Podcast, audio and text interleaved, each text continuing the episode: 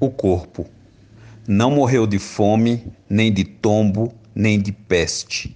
Não morreu de velho, nem de tempo, nem de tédio.